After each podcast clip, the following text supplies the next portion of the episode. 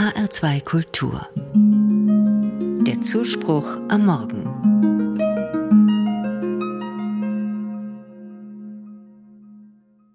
Er wollte alles, an dem Tag aber gelang ihm nichts.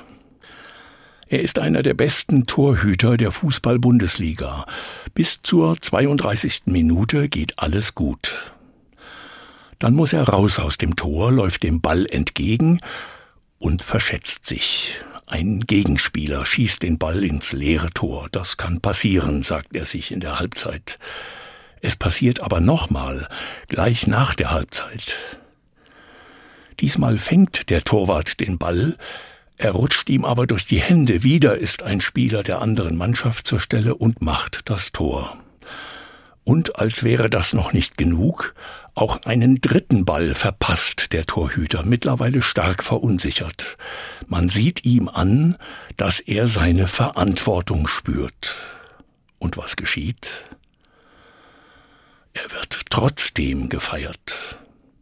Nach dem Spiel rufen tausende Fans im Stadion seinen Namen. Sie wissen, was sie an ihm haben. Auch wenn er einen Schattentag hatte. Die Zuschauer machen ihn Licht. Verlierer brauchen nicht noch Spott, sondern Mitgefühl. Die Geschichte vom Torwart und seinem Schattentag ist ein Lehrstück vom Licht im Schatten. Es lehrt, was Gnade sein kann.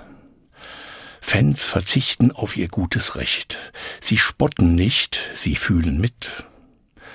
Das gibt es auch sonst im Leben, Gott sei Dank. Wenn Eltern auf ihr gutes Recht verzichten, sie ersparen sich Vorwürfe, knallen keine Türen und stellen ihre Kinder nicht lange zur Rede, das Wort dafür ist Gnade. Ich sehe den Verlierer, wie er sich grämt, und nehme ihn oder sie in meine Arme sozusagen. Ich baue Menschen auf durch Verständnis. Ich weiß doch, dass mir das alles so oder ähnlich auch passieren kann.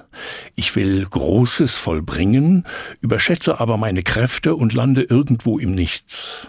Gnade ist das, was alles Licht macht und was Gott macht, wenn ich versage, weil ich hochmütig werde oder meine Kräfte überschätze.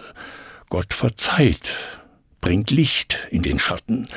Das macht er nicht, weil er lieb ist, das macht er, weil Verzeihen aufbaut. Menschen ändern sich, wenn überhaupt, durch Verzeihen, also durch Gnade, den guten Geist von Pfingsten.